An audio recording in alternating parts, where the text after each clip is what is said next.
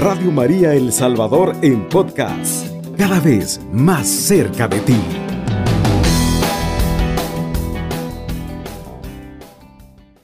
Es una gracia poder contar esta noche todo este, diríamos, este torrente de, cosas especiales que hemos vivido y estamos viviendo durante este mes de noviembre, precisamente para, por nuestros hermanos difuntos.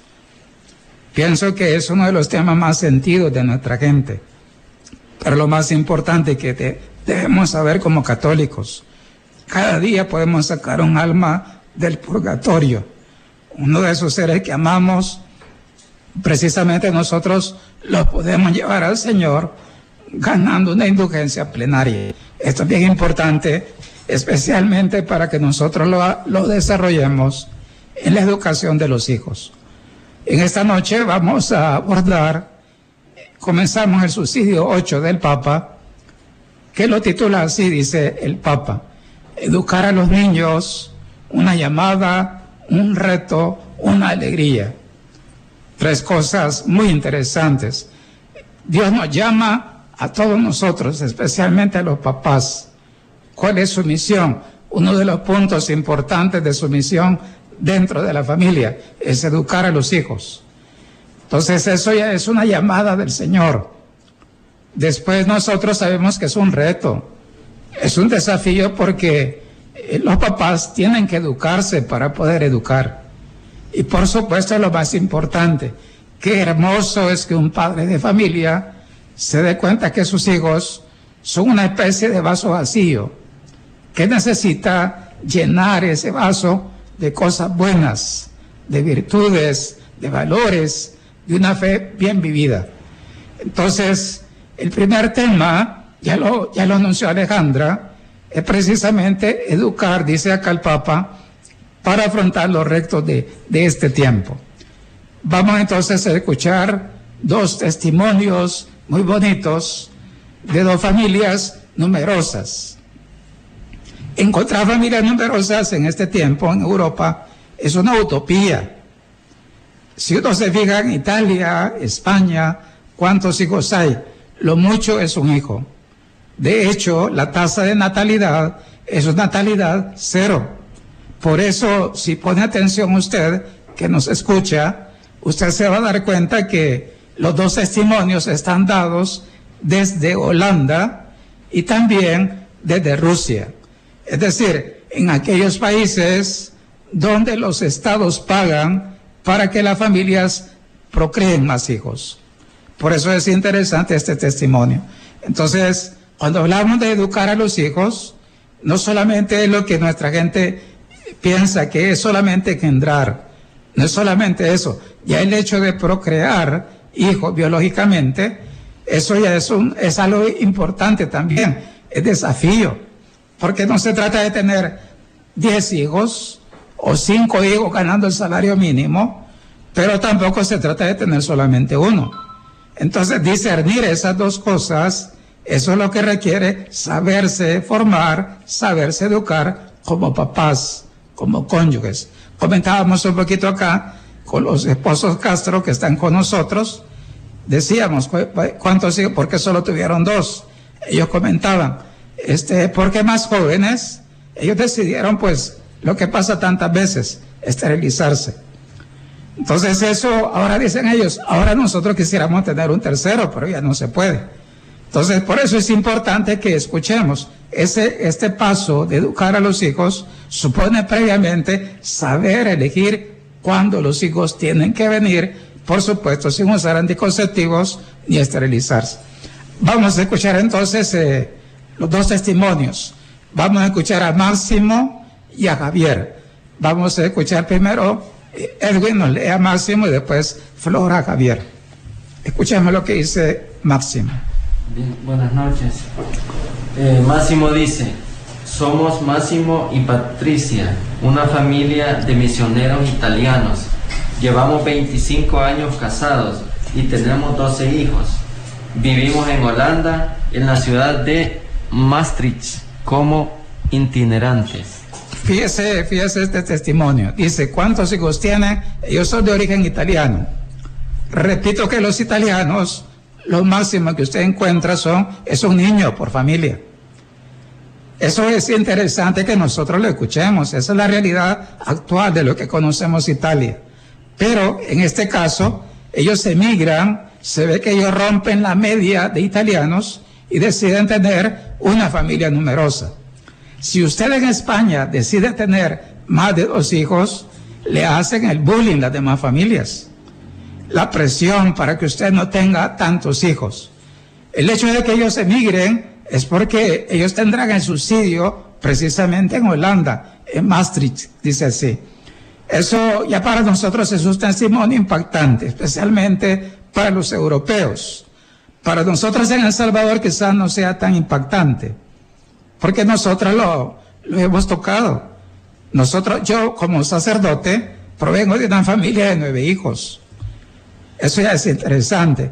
Hay familias acá numerosas, ha habido familias numerosas, pero no siempre, ahora nosotros encontramos, por ejemplo, las familias nucleares, papá, mamá, hijos.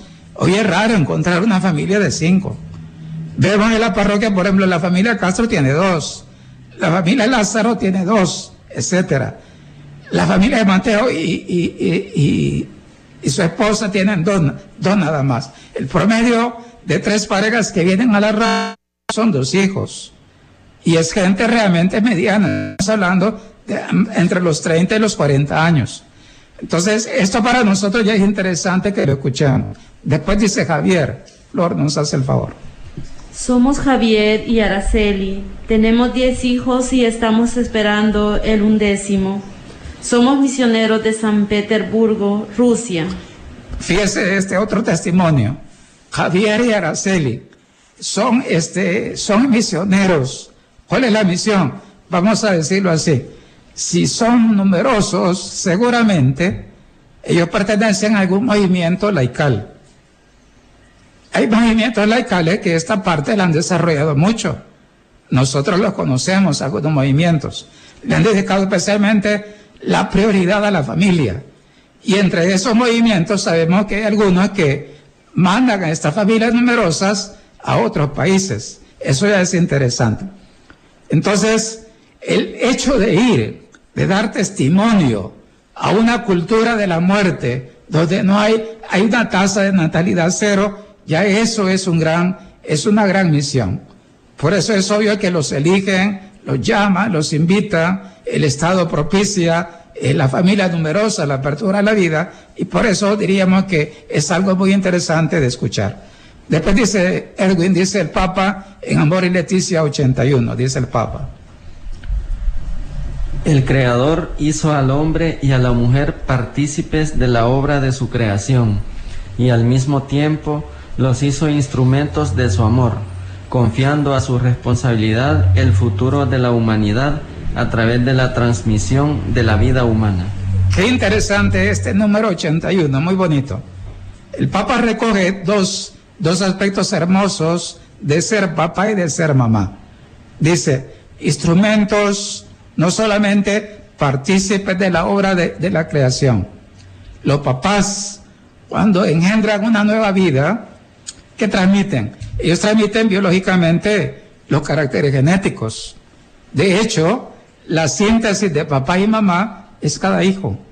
El hijo sintetiza eh, muchos aspectos biológicos de los papás, muchos aspectos de esos aspectos, diríamos, los nervios mismos de los papás, ellos son la síntesis. Y son también la síntesis a nivel intelectual. La parte biológica, la parte psíquica y la parte espiritual, eso es una síntesis perfecta de papá y mamá. Cuando Dios les dice, van a ser una sola carne, ¿dónde se materializa esa una sola carne? En, el hijo. Cada hijo o hija es la síntesis de papá y de mamá.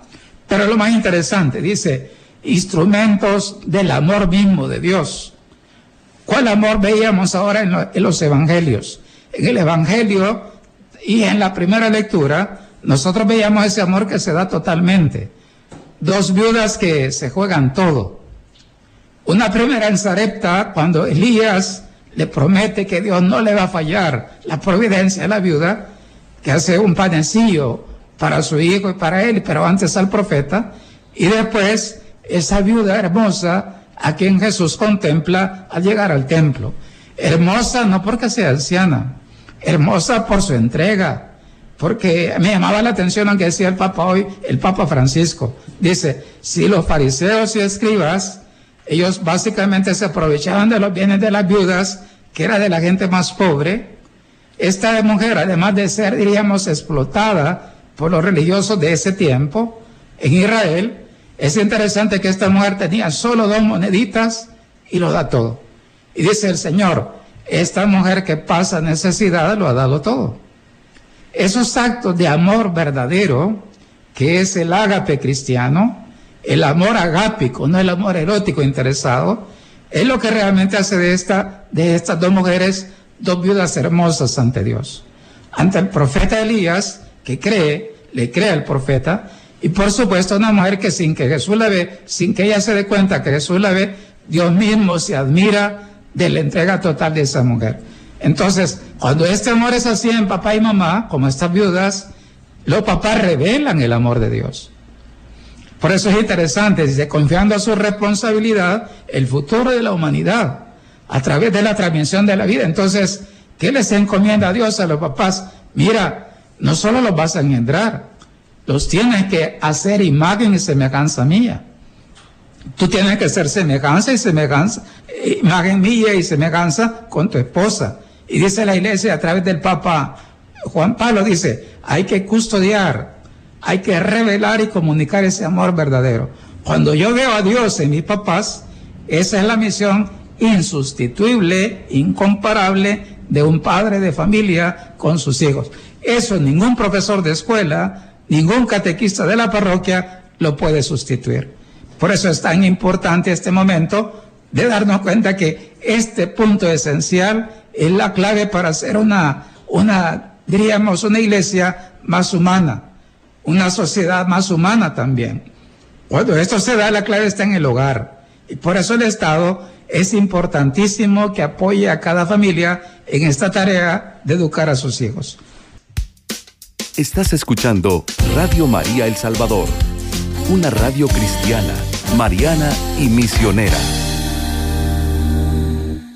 Para nuestros oyentes estamos abordando esta noche el tema de educar para afrontar los retos de hoy. Es un tema realmente muy bonito desde la fe, porque la iglesia sostiene, para usted que nos escucha, que los primeros educadores no son la escuela ni es la parroquia los primeros educadores son papá y mamá.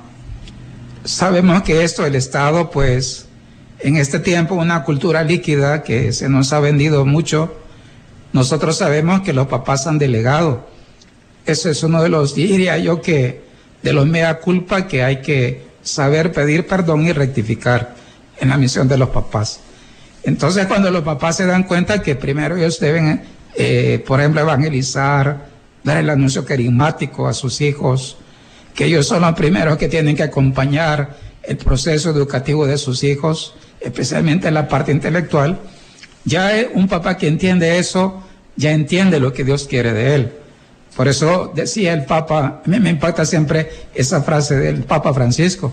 Dice, esta generación es una generación este, que no tiene padres, porque los papás tienen que adoptar a sus hijos. Y un papá no adopta a su hijo hasta que no dice, vamos a ver hijo, no solamente te voy a decir que estudies, va a la par del hijo. Nosotros tenemos el testimonio, por ejemplo, de una familia, este, de un hijo autista, que de niño le decían los profesores al niño que él iba a hacerlo mucho una persona, un obrero calificado, y que ese acaso iba a llegar a primaria. Este joven ya está en bachillerato, ya, ya pasó el bachillerato. Y entonces, y, parece que sus papás, los dos son médicos, este, y en su momento los eh, vamos a invitar también acá. En su momento, ellos, ella, ella, la médico, renuncia a su carrera para dedicarse a su hijo. Ese acto de amor, eso es adoptar a un hijo. Y eso es importantísimo, ¿verdad? Cuando se hace. Entonces vamos a escuchar al Papa Francisco en este tema. Dice, la familia tiene una vocación natural de educar a los niños. No renuncien a tener hijos por miedo a no poder educarlos. y prepararlo para afrontar los retos y responsabilidades de la vida. Eso cuando usted lo siente, si usted es muy joven, lo que tiene que hacer es fórmese, prepárese. Hoy las parroquias podemos ofrecer acompañamiento a través de la pastoral familiar. No todas las parroquias, este, si usted sabe buscar por internet, antes era difícil, en Estados Unidos será más difícil por las distancias. Pero un joven que realmente quiera asumir esta misión, hoy tiene tantos, tantos recursos para poder hacerlo. Pero no tenga miedo, es el Papa. Dice después el Papa, la crianza de los hijos requiere amor y el deseo de sacar al otro lo mejor de sí mismo. Eso es educar. ¿Qué va a hacer usted cuando saca de su niño? Voy a decir esto porque a mí como párroco me, me impacta. Yo, por ejemplo, al ver a mi papá ya fallecido, este, a mí me impactó el abuelo, que él desde chiquito le enseñó a leer a los cinco años a mi papá. Las tablas de multiplicar del 1 al 9 de los 5 años. Mi papá básicamente no hizo primero, de una vez entró al segundo grado, pero el abuelo descubrió lo que el niño llevaba dentro de él. Bueno, fíjese lo que digo, si cada papá descubriera el tesoro que tienen cada uno de sus hijos, diría lo que dice el papá acá, desearía sacar lo mejor de ese niño o de esa niña. Eso es educar. Cuando usted saca la imagen y semejanza de Dios única y irrepetible en su hijo, es un proyecto distinto cada hijo. Ya eso supone mucho madurez, mucho amor de parte del papá. Y eso no es cuestión de edad, hermano. Esto es cuestión de fe y por supuesto de que usted escuche a Dios dentro de usted. Dice después el Papa en Amor y Leticia 260. Ayuda, Edwin. La familia no puede renunciar a ser lugar de sostén, de acompañamiento, de guía, aunque deba reinventar sus métodos y encontrar nuevos recursos. Fíjese lo que el Papa nos está diciendo hoy.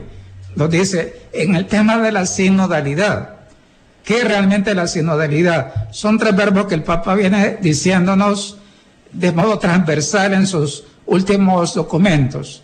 Dice, es acompañar, discernir e integrar. Aquí en Amor y Leticia dice el Papa, es Dice, la familia debe ser lugar de acompañamiento, sostén, guía. Dice tres cosas. Debe sostener a los hijos. Debe acompañar a los hijos. Voy a decir, voy a decir esto porque es donde yo siento que los papás patinan. Cuando los hijos pasan de niños a puber, en la época de los cambios biológicos, que dejan de ser niños y empiezan a ser jóvenes, yo personalmente como párroco me doy cuenta que ese tiempo, ese momento es clave para todo su proceso posterior. Si ahí los papás acompañaran a sus hijos, muchos vacíos afectivos, muchas lagunas existenciales, muchos problemas de socialización con los demás, yo siento que ahí realmente se superarían. Pero muchas veces hemos quedado solos los hijos. En esos momentos donde nos atrae el otro, el sexo opuesto, donde sentimos los cambios de la persona, donde sentimos la crisis de la adolescencia, ahí es donde uno más necesita el acompañamiento de los papás. A mí me impacta escuchar que las mamás, por ejemplo, van con los niños hasta los nueve años, pero de los diez para allá, los niños se quedan solos. O lo que pasa con los universitarios. Imagínense en el tiempo cuando los jóvenes viajaban de un departamento a otro. Imagínense los muchachos que venían del interior del país a la San Salvador, por ejemplo. ¿Qué les pasaba? Claro que ellos cambiaban, era un golpe impactante. Muchos de ellos ahí se perdían. Algunos buenos, por supuesto, lo superaban, pero no es sencillo. Y también los hijos necesitan el acompañamiento. Entonces dice, acompañar y guiar. Esos tres, esos tres elementos, eso es amor. Entonces eso requiere que uno pregunte, que uno se, sepa cómo asesorar con especialistas, por ejemplo, eh, pedagogos, hermanos médicos, psicólogos, el, sacerdote en la dirección espiritual, eso ya es importante. Este grupo interdisciplinar permite que los papás sepan que hay métodos y recursos para que aunque ellos no tengan tanta educación, pueden perfectamente responder a, esta, a este desafío. Después dice el Papa, Flor, dice en Amor y Leticia 262. Si la madurez fuera solo el desarrollo de algo ya contenido en el código genético, genético, no habría mucho que hacer. Siga, sí. Es inevitable que cada hijo nos sorprenda con los proyectos que brotan de, su, de esa libertad, que nos rompa los esquemas y es bueno que eso suceda. Ejemplo, ¿verdad? Voy a poner ejemplo para los castros que están acá y usted oyente no me hará mentir. Dice, primero, solo lo que usted le da a los hijos de que se parece usted en el pelo, en el cuerpo acá, lo que hacen los papás y dicen, mire las uñas igualito que su papá, mire los dedos planos igual que su mamá, mire tal cosa, así hacen los papás. Pero, mire, si eso bastara, dice el papá, no habría mucho que hacer si fuéramos los seres humanos como los animalitos que ya nacen aprendidos, no hay que educar, no habría que educar. El problema es que el ser humano necesita aprenderlo todo. Jesús mismo, ¿quiénes fueron sus educadores y evangelizadores? San José y la Virgen María. Ese es su papel insustituible. Y qué hermoso el trabajo artesanal de San José y la Virgen María. Y dice, es inevitable que cada hijo, al ser un proyecto único y repetible, a mí me hace gracia eso en las redes sociales. Yo soy único e irrepetible, dicen los jóvenes. Pero los papás no entienden el calado de esta afirmación. ¿Qué quiere decir acá? Este, muchas veces mi hijo, que es distinto a ustedes, dos papás que me escuchan, va a romper sus esquemas. Y es bueno que lo rompa los esquemas, porque no son como ustedes. En eso yo creo que es justo que, por ejemplo, los abortistas se den cuenta, un hijo que una mamá lleva en su vientre no es ella es un esquema distinto, es un proyecto distinto, no solo biológicamente, psíquica y espiritualmente. Como proyecto de vida existencial es un ser distinto. Por eso es interesante decirlo. Cuando eso es así, voy a decir, no puede aplicar la misma ropa, así como hacen los papás, que la misma ropa del chiquito y la ponen al grande. Y al revés, ¿verdad? Ah, la, que dejó el cipote grande y la, usa el pequeño. No ese es el tema. El tema en esto no, no, es, no es la misma ropa. Cada hijo es un patrón distinto. Requiere un método distinto y un esquema distinto. Bien, vamos a ir cerrando el segmento eh, leyendo lo que dice Patricia. Me hace el favor, eh, Flor, por favor. Intentamos hacerlo con nuestra debilidad, llevándolos con nosotros a la Eucaristía desde la infancia, rezando con ellos por la mañana y por la noche, antes de la comida, haciendo una oración y especialmente los domingos haciendo una celebración en casa muy festiva en la que el padre de familia pregunta a cada uno de ellos cómo ilumina la vida la palabra de Dios. Tu vida, tu vida. ¿Cómo, ¿Cómo ilumina tu vida la palabra de Dios? A través de este diálogo los hijos se acostumbran a crecer sabiendo que Dios está presente en su historia y que actúa en ella. Qué interesante esta parte. Quizás los papás mayores que me escuchan no me harán mentir. Este, mi papá, por ejemplo, César Augusto, mi papá, a mí me gustaba cuando él agarraba la Biblia y nos sentaba a todos los hermanos alrededor de él. No compartía este tema. Pero lo hacíamos de vez en cuando. Aquí dice, dice cosas bien bonitas el Papa, muy bonitas. Dice, primero, dice, es Patricia, ¿verdad? Dice, lo llevamos a la misa. Chiquitos, los niños fregan en la misa. No es fácil a veces para los padres, más cuando el templo es pequeño. Pero hay que llevarlos. Eso es importante. Y saber educarlos, aunque estén pequeñitos. Dice después la otra parte, rezando con ellos por la mañana y por la noche. Hoy, por ejemplo, que todos tenemos celular, la mayoría, EPREX se llama la aplicación para que me escuche. Todos podemos rezar la liturgia en la mañana y en la noche. Por ejemplo, las laudes y las vísperas. O las completas antes de acostarnos. Y después dice, antes de comer, hay que rezar. Decir, lo que a mí me enseñaron así. El que solo un animal no reza. Qué triste es que cada quien come en su lugar y al final como chuchitos nos levantamos y, nadie saluda ni nada. No, somos hijos de Dios y ¿Qué aprendió Jesús a orar?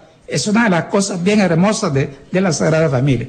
Después dice, y los domingos, después de, por ejemplo, en el almuerzo, qué bonito es que el misal que he usado en la mañana, usted le diga, vaya hijo, vamos ahora a hacer nuestra esta palabra. Y se sientan en torno a la vida de Sarepta y a la vida del Evangelio y comparten la palabra de Dios y dice así, ¿cómo ilumina tu vida estos pasajes del Evangelio y la primera lectura? Cuando eso se da, la familia está insertando la fe en el corazón de los hijos. Pero los papás, obviamente, si son haraganes, cada quien hace lo que le da la gana, ni ellos se acuerdan de rezar, ni saben rezar, y menos van a misa, ¿qué le van a enseñar a sus hijos, papás?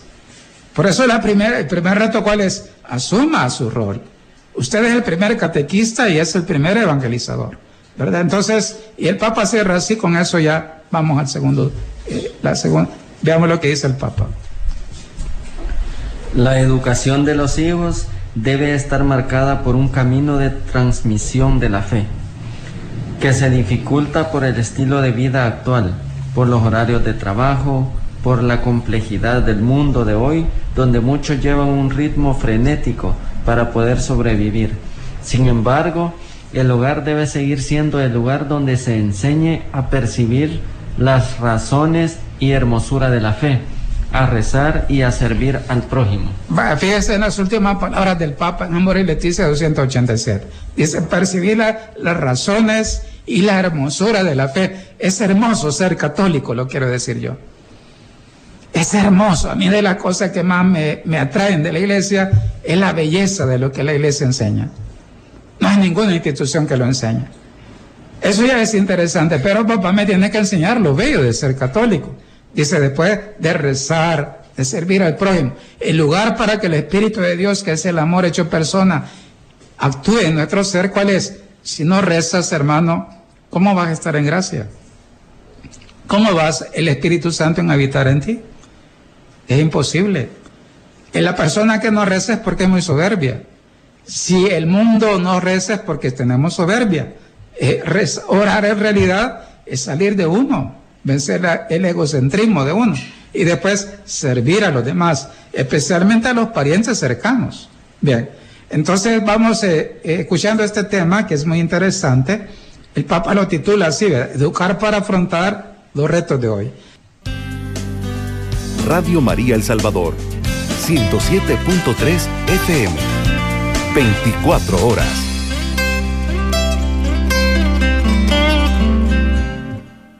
Para todos nuestros oyentes estamos compartiendo un tema que es realmente desafiante. Pienso que si este tema, todos los papás que me escuchan, quizás en Radio María nos escuchan, a veces me dicen los mayores, ¿verdad? Por eso es interesante que cuando usted interactúe, le escuchemos la voz también para ver si es mayor o no. Por ejemplo, o por ejemplo también que nos demos cuenta que este tema no, no podemos hacernos los desentendidos especialmente aquellos papás que tienen hijos, niños y adolescentes en camino. Dice el Papa Francisco en torno a este tema de, educar para afrontar los retos actuales. Dice, experimentemos cada día lo fundamental, que es el diálogo en toda relación. vaya, ¿quién, ¿quién dialoga? El que ama dialoga. El que ama sale de sí mismo. Le importa saber lo que el otro lleva en el corazón. Eso es importante. Y este diálogo humano, cuando se lleva la fe, eso es la oración. ¿Quién ora? El que le importa saber que Dios también espera nuestra respuesta de fe. El que sabe que necesita el Espíritu del Señor para, para cambiar su vida. Y dice, en mi relación con Jesús, ¿qué tan fundamental es el diálogo con Él? Voy a decir esto porque creo yo que es importante entenderlo. No es lo mismo que usted ore en su cuarto, que ore en el carro, por ejemplo, al que usted ore frente al Santísimo. Si usted tiene una parroquia cerca, tiene un sagrario cerca, dése cuenta que ese tesoro invaluable, eso ya es fe. Que usted se dé cuenta y diga, si la iglesia me queda aquí cerquita, ¿por qué no va, va a hacer una visita al Santísimo? ¿Por qué no va con el niño, el nieto, su hijo y le dice, vamos a ver a Jesús un ratito, decirle, aunque fuera hola. Desde chiquitos, si uno les enseña, ellos van entendiendo. Y lo otro, yo siento que a veces nuestros adultos ni siquiera le dicen al niño, ¿verdad? ¿Dónde está Jesús en una, en una parroquia, en un templo parroquial? Que le diga, mira, está en el sagrario, ahí está Él, vivo, resucitado, ahí está. ¿Quieres que vayamos a hablar con Él? Cuando usted le habla al niño, es la mente, el niño entiende. Y dice, entre las muchas palabras que escucho durante el día, dice el Papa, puede encontrar un espacio para escuchar la palabra de Jesús. Ahora en los, en los celulares Todos podemos tener la Biblia digital. El que no quiere porque de verdad no quiere. Pero hoy no tenemos que andar con el libro físico. Todo está en el celular. Una de las cosas que hay que usar, los hipotes lo saben bien, es, por ejemplo, voy a decir esta Biblia que tiene que tener un católico. La Biblia Clerus. No solamente para sacerdote, Clerus es del clero. No, eso lo puede y debe usar un buen laico y informado. Ahí aparece, la liturgia aparece en la lectura del día. En E3, que es la que, donde se reza la liturgia, ahí aparece en la lectura del día. Si usted quiere orar con la iglesia, ahí el evangelio, por lo menos en familia, lo puede tener todos los días. ¿Cuánto tiempo? Solo el evangelio y lo que dice el Papa. ¿Qué dice, qué dice esta palabra en tu vida hoy? Eso ya es bonito en la familia. Después dice, eso es para la reflexión personal. ¿Cuál, cuál es la invitación? Ora con Jesús, ora frente al sagrario, utiliza el evangelio del día que la liturgia te presenta. Y después dice la dinámica en familia. Encontremos un momento por la noche para hablar juntos en familia sobre el día. Como padres, presentemos especial atención a escuchar las historias de nuestros hijos durante la cena. Qué interesante es esto, ¿va? sentarse, compartir. Voy a decir esto, tantas veces los hipotes sufren, pero los que menos se enteran son los papás. Y muchas veces son crisis afectivas. ¿Cuántos hipotes están solos? ¿va? Lo que dice el Papa eh, para los jóvenes, Cristo vivit, ¿verdad? Dice el Papa. ¿Dónde están tus hijos? ¿En qué parte del continente digital actual están tus hijos? Eso es importante. Pero los papás ni se enteran. Entonces, dejarlos solos ahí, yo siento que es orfandad pura. Y finalmente dice el Papa la dinámica en comunidad o grupo, dice, léala por favor, Edwin, lo que dice ahí. Podríamos pedir a las familias que abran su iglesia doméstica para rezar junto con otras familias. Por ejemplo, Rosario en familia. Dice el padre Lorenz, que es un personaje que ya murió, pero interesante en este tema de fe. Dice, puedes sacar un alma del purgatorio rezando el rosario juntos, en familia, o dos, o si estás solo frente al Santísimo, no dice en el cuarto. Entonces dice, comulgas y, vas a misa y lo ofreces por el Papa Padre Nuestra María, y por ejemplo, mi abuelita se murió hace tanto, ofrece la indulgencia plenaria por tu abuelita. Hoy, y vamos a, rezar en familia, invitan a la familia abra las puertas de su casa, usted que tiene fe, que es católico, que me está escuchando, abra las puertas e invite a rezar a alguien de su, de su entorno. Esto es importante. Por ejemplo, los Castro, ¿verdad? ¿Cuánto trabajo hay en a Don Bosco por hacer? ¿Qué piensan ustedes en este tema? Sí, la verdad es que nosotros, en la zona de la cual nosotros somos los encargados actualmente, tenemos un trabajo Bastante, porque tenemos, hay territorio donde trabajar, tenemos familias donde poder llegar también. Solo falta que nosotros nos abramos, ¿verdad? Nosotros como familia, lo que acaba de decir usted, que nosotros abramos nuestra casa. Esa es la invitación, fíjese lo que estamos diciendo. El Papa nos dice, salgan. Entonces, ¿qué dice el Papa aquí concretamente? Oren con otras familias. Que, que su iglesia doméstica, voy a decir esto, nuestra, nuestra familia sea bautizada, potencialmente es iglesia doméstica, pero no basta potencialmente eso, es decir, hay que pasar al acto, es decir, querer ser iglesia. Cuando uno, por ejemplo, ora, es iglesia. Cuando uno educa así en la fe a sus hijos, es iglesia. Cuando uno sirve en la parroquia, es iglesia. Vaya, pero lo mismo, usted va a iluminar, va a irradiar y va a compartir esto para que otras familias ellos participen en su casa, en su iglesia doméstica, donde el Señor debe estar, debería estar como, un sagrario, eh, que las otras familias entren también, para que ellos en su momento aprendan a ser iglesia y asuman esta vocación tan bonita en este aspecto concreto de educar. Entonces, tenemos, me parece, saludos en Messenger.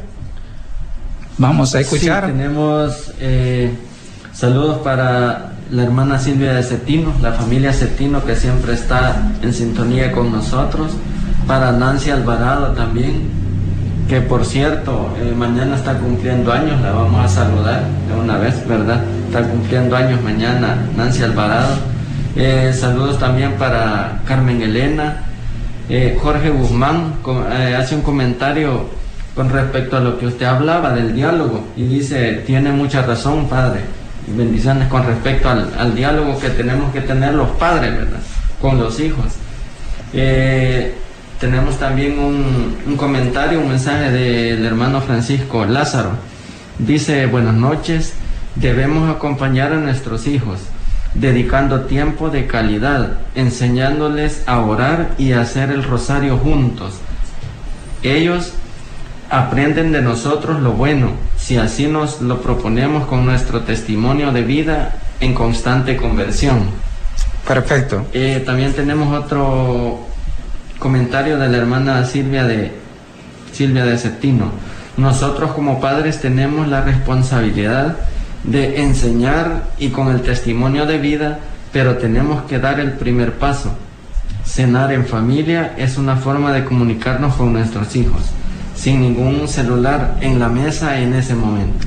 Eso es importantísimo lo que Silvia Cota, porque ¿quién no tiene chunches digitales, verdad? Y todos están chateando al mismo tiempo. O están en la sala y uno en un mundo, el otro en otro mundo, y si todos tienen celular, cada quien en su, diríamos, en su aula virtual en su mundo virtual. Bien, entonces eh, es importante educarnos hasta en los celulares. Lo que rompe el diálogo, no hay duda, es, estos instrumentos digitales. Eh, bien usados son importantes, pero en su momento también estorban. Estorban lo importante en familia. Entonces, si nos sentamos a comer y compartimos así, es muy bonito. Y por supuesto, sobre todo, darnos cuenta que la fe, cuando entra a la familia, voy a hacer esto. Si eso que se hace ahí, nadie más lo puede hacer. La parroquia, los obispos, por mucho que, prediquemos y hagamos cosas pastorales, nunca calaremos con la profundidad que cala el amor familiar en el corazón de los hijos.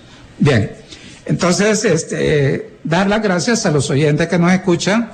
Dese cuenta usted si es mayor, por ejemplo, y nos oye, que usted como abuelo también es educador su sabiduría, su experiencia, claro que es importante en la familia. Y es importante que los, los papás más jóvenes dejen, se dejen ayudar por los abuelos. Y la otra parte, si usted es papá que me escucha y es católico, puede llamarse verdadera iglesia doméstica sin que usted asuma su papel insustituible de educador, de catequista y de evangelizador, que es parte de ese proceso de amar. Si usted ama, educa. Solo el que educa ama. Por eso nosotros, uno de los temas bonitos de la pastoral familiar, aquí en la diócesis de Santa Ana, eh, así lo titulamos, Educar para el Amor. El que ama, educa. Si usted no ama, no educa. Por eso la llamada a ustedes oyentes es, amemos de verdad con el amor, el amor verdadero. Y el amor verdadero saca lo mejor del otro para que sea imagen y semejanza de Dios. Si eso es así, créalo que la tarea de, de una familia es hermosa, atrayente y siempre desafiante. Vamos entonces a prepararnos con la oración final. Flor nos hace la oración final y ya con eso nos vamos a despedir de nuestros oyentes. Señor, enséñanos a hacer de nuestras familias el lugar donde nuestros hijos experimenten la fe vivida. Haz que podamos, haz que no perdamos. Haz que no perdamos la confianza en tu ayuda para superar los retos que la sociedad nos impone hoy en día.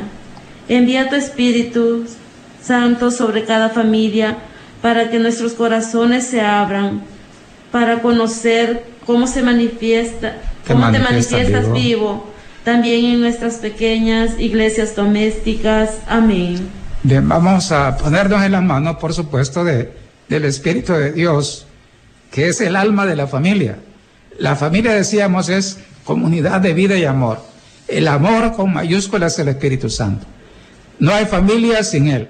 Y por eso es importante que en el proceso educativo Él sea el gran protagonista en el corazón de los padres.